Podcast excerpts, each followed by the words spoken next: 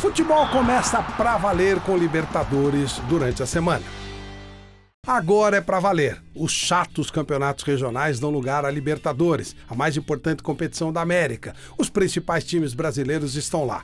O Corinthians sobrou por incompetência, o Corinthians vive problema até no campeonato regional, mas as equipes que conseguiram vão ter dificuldades no transcorrer dessa semana. Já começa pelo Santos. Vai pegar o Defensa e Justiça que deu um baile no River Plate nesse final de semana, agitando todo o futebol da Argentina. Até o poderoso Flamengo, que em tese é favorito, terá problemas em Barranquilha contra o Júnior Barranquilha.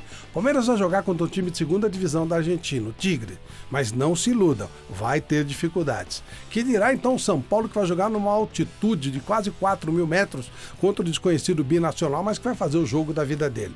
O mesmo se aplica a Grêmio, a Internacional, Atlético Paranaense, a coisa vai pegar. Alguns vão ficar pelo caminho, outros vão passar, é normal, faz parte do jogo, mas sem dúvida agora é para valer. Agora vai ser gostoso acompanhar o futebol. O nível sobe muito. Chegou a Libertadores, finalmente.